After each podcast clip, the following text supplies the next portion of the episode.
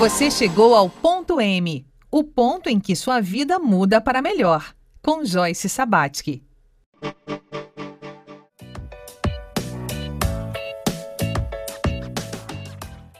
Olá, bem-vindo, bem-vinda a mais um ponto M. Hoje é quarta-feira, um dia em que experimentamos o cuidado com o corpo em nossa biografia. Nessa semana estamos recuperando o senso de fé Ponto M chega até você graças ao apoio da Selfie Alimentos Saudáveis. O Ponto M é um programa dedicado a identificar o ponto de mutação na história de vida das pessoas, ou seja, aquele momento em que a sua vida pode mudar para melhor.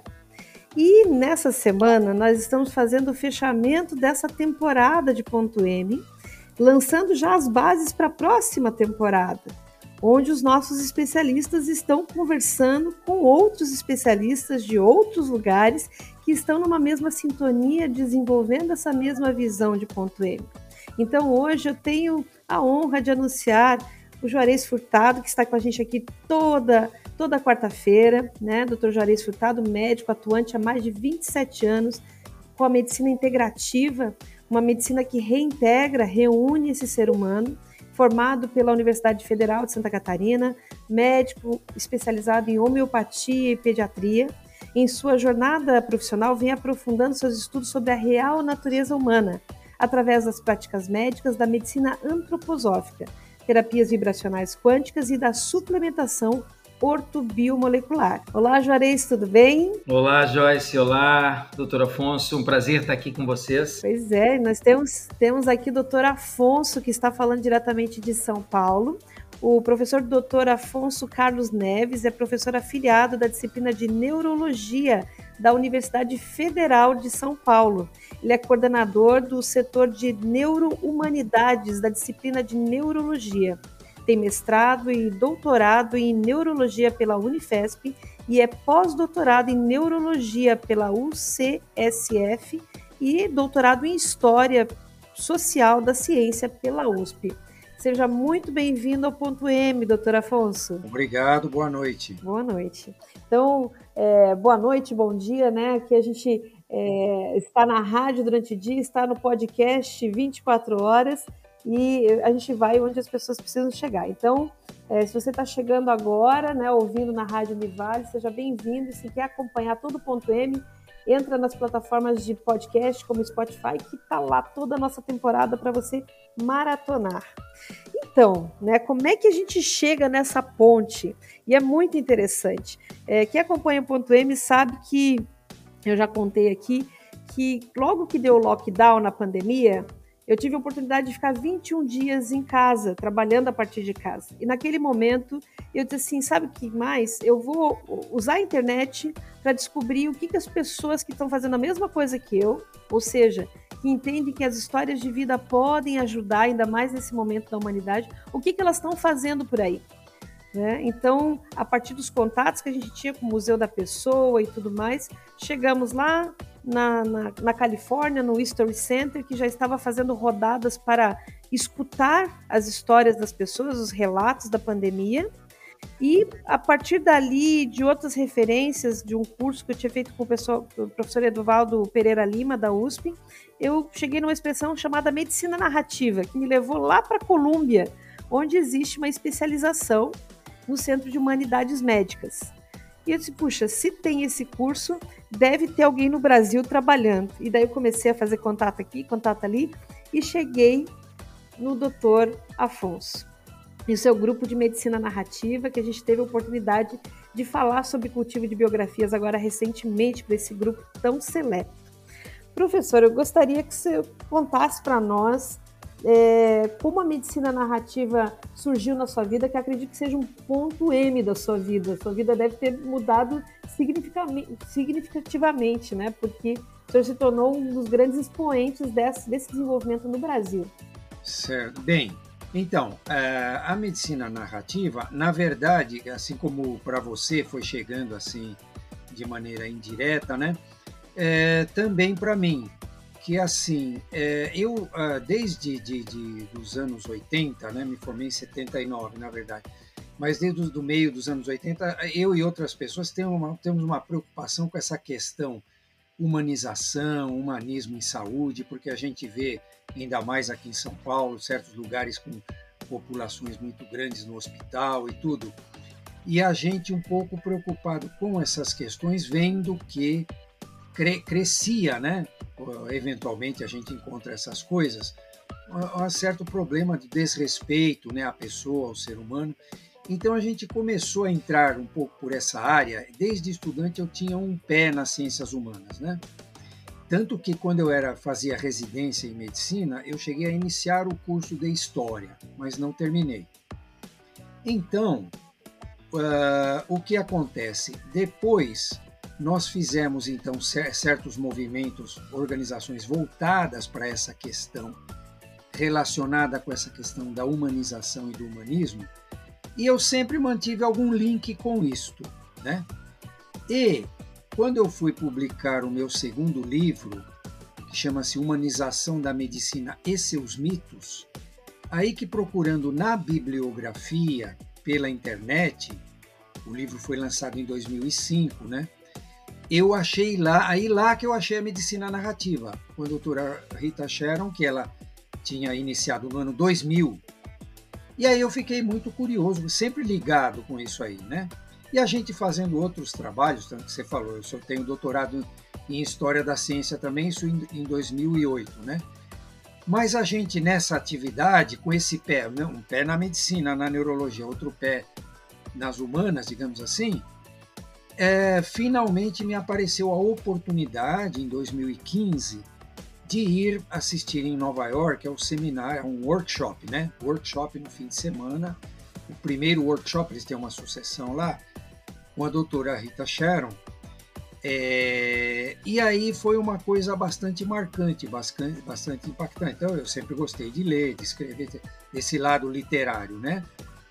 Mas eu encontrei lá e ela mesma me sugeriu, ela falou, precisa, portanto, ir para a prática, né? Eu acho que assim como ela, né, digamos, é uma pessoa que da prática que nas, da prática dela que nasceu a ideia dela fazer a medicina narrativa, ela acabou me sugerindo isso também. Ela inclusive me lembrou só um outro item, né? Que a gente ao mesmo tempo a gente faz aquilo que a gente chama de meditação caminhando no labirinto, que a gente faz há 20 anos lá, que é uma coisa que eu também fui pegar.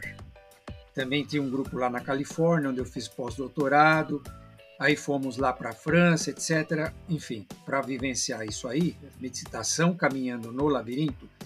E lá também, por isso que eu estou fazendo o link, lá também uma, uma paciente que, que foi paciente de neoplasia de mama, né? Ela teve câncer de mama e para ela foi importante essa, essa meditação caminhando no labirinto. Aí ela falou para mim: você é médico, você está aqui, Olha como foi bom para mim isso. Por que, que você chegando lá não faz isso? Não fosse ela ter me falado isso, eu não teria tentado aplicar. Teria ficado uma fui lá por uma curiosidade e tal.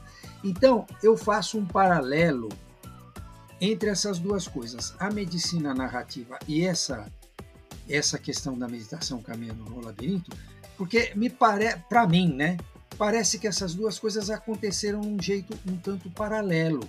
E até interessante quando estamos falando é, da medicina integrativa, porque eu até dou aula dessa, dessa meditação caminhando no labirinto num curso de medicina integrativa que tem aqui na Unifesp, é, que é dado pela doutora Cici, enfim, tem um pessoal que é responsável lá pelo curso. Eles me chamam uma vez por ano, desde que houve a pandemia, né? Não houve mais essa oportunidade porque mudou o formato do curso. Mas até então eu participava com eles com isso aí. E, mas é isso, quer dizer, não sei até que ponto isso. É, e assim, a gente é, é um primeiro contato que a gente está tendo. Então, você que está nos ouvindo, se tem perguntas, manda para o e-mail, né? podcast.m.gmail.com, porque acredito que a gente tem, vai ter uma temporada novinha em folha para entrar nos territórios da medicina narrativa. E fica com a gente, porque no próximo bloco o Dr. Jarez Furtado vai fazer pergunta para o Dr. Afonso. Então fica com a gente.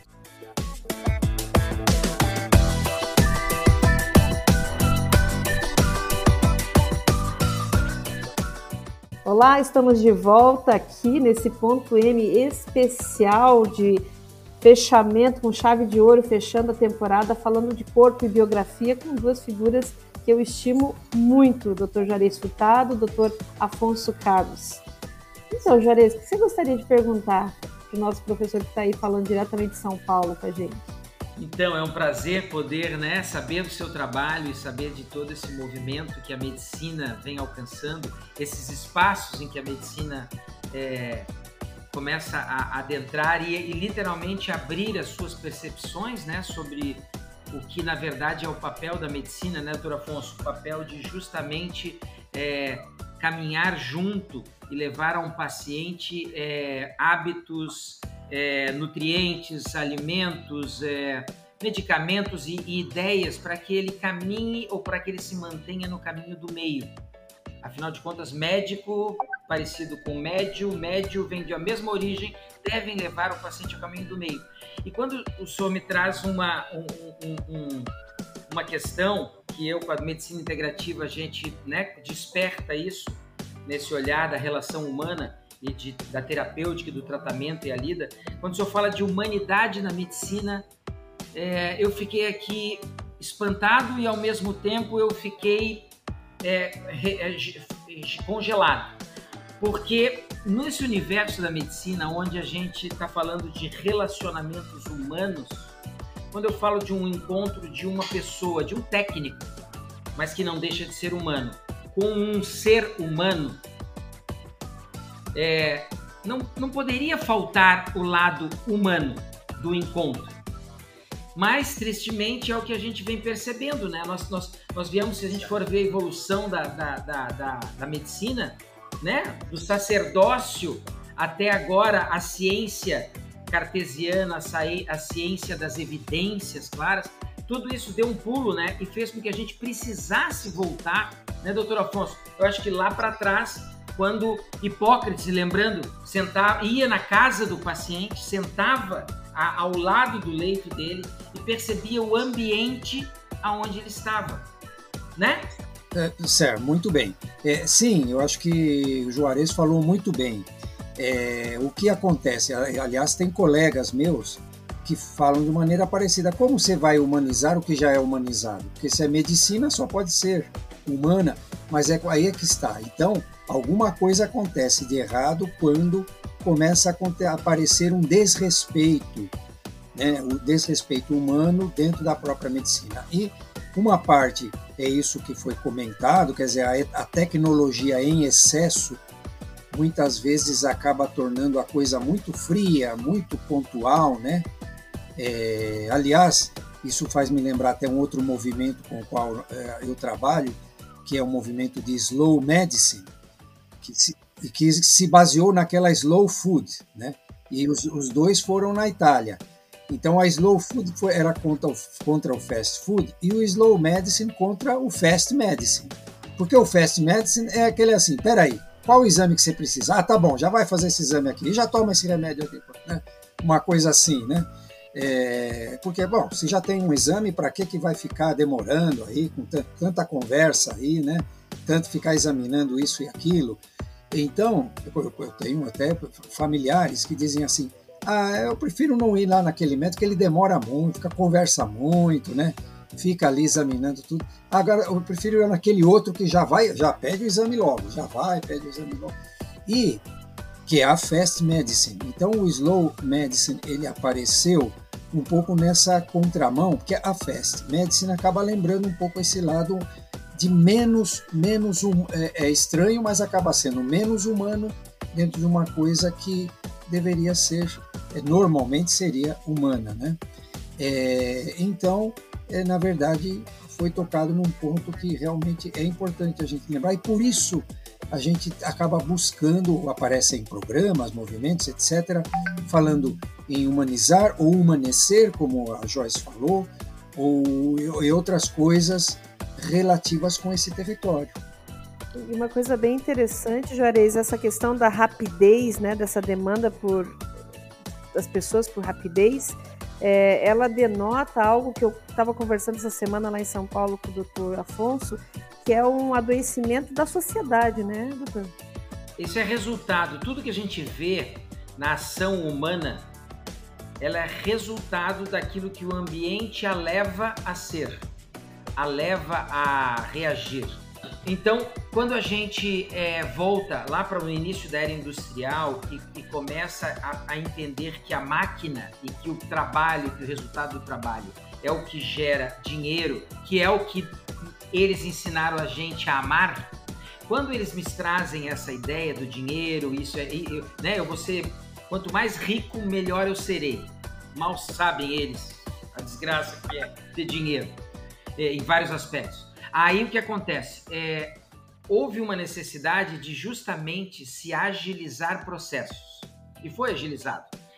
A ponto de, no encontro humano falando sobre saúde e doença, hoje nós, nós criamos uma cultura na população de que a tecnologia, aquilo que a indústria construiu, é mais importante do que a minha opinião.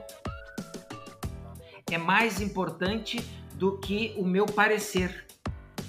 Ou seja, hoje os médicos resumem a tratar exames e culturalmente os pacientes se tranquilizaram com isso, até porque eles precisaram se despir menos. E muitas vezes se despir é muito complicado, principalmente para quem não sabe nem quem é. Hoje, um, um, grande enfrentamento aqui, o meu grande trabalho aqui é vir o seu João e fazer o seu João nascer seu João, por exemplo. Ou seja, ter a, olhar em cima do seu João e falar: opa, isso está acontecendo por causa disso. Ah, então eu preciso mudar isso, que daí eu vou mudar isso? É. Não simplesmente dizendo para ele: olha, a saúde, o senhor vai descer o elevador, para comprar saúde, o senhor vai atravessar a rua e tem um negócio bem grande escrito farmácia. Lá o senhor vai comprar tudo que o senhor está precisando. Não existe isso. Então o que acontece? Mas culturalmente entrou nessa roda. Eu não preciso me despir, eu não preciso me ver. E aí eu não me vendo, sabe o que acontece, Afonso? Acontece que eu não ativo e não convoco o meu médico interior a agir e o meu médico interior, que é o único que vai fazer com que eu atinja um negócio chamado cura. Porque senão eu vou, eu vou passar anos anestesiado, drogado, bioquimicamente drogado, para acordar bem, para dormir bem, para comer bem, para sorrir bem. E não vou perceber coisas que eu precisava perceber. E lá na frente eu volto de novo para aquele lugar bem grande que vai ficar do lado e já está do lado da, dos supermercados, porque vão ser dois pontos bem visitados. E eu vou voltar e vou ter caderneta agora nesse lugarzinho. E no outro também, né? A gente já volta a ter caderneta. É um tema, é um tema que rende muito, né? E eu repito, né? Você que está nos ouvindo, manda e-mail, pede, fala sugestões de tema para a gente trabalhar na próxima temporada.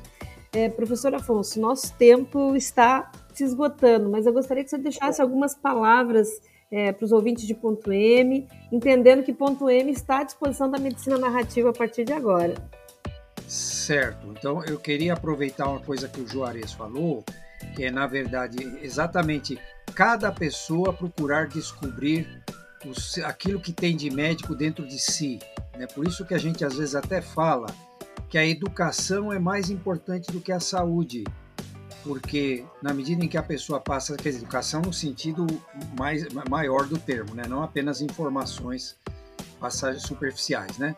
mas assim, é, no sentido da pessoa procurar se descobrir, ver o que é melhor para si, e uma das coisas que é importante para ajudar a isso é justamente a literatura, que as pessoas procurem voltar mais para a nossa literatura brasileira, que é muito rica, é riquíssima, e as pessoas vão ver que quando começa, voltar, começar a, a, habituar a ler livros, seja de poesia, ou seja de, de, de prosa, tanto faz, ou ensaios, etc., mas para a pessoa aos poucos ir se descobrindo cada vez mais interiormente, cuidando de si, também não só através do conhecimento puramente científico, digamos, mas também aí eu estou sugerindo a própria literatura como remédio, como diz até o professor Dante lá da nossa, da nossa faculdade, mas assim, é a literatura como remédio. É isso que eu diria. Que fantástico, fantástico. Professor, muito obrigada. Tenho certeza que é a primeira de muitas vezes que nós vamos conversar. É, e fiquem, fiquem todos bem. E você que está gostando, traz alguém para ouvir amanhã, porque amanhã tem mais aqui em Ponto M.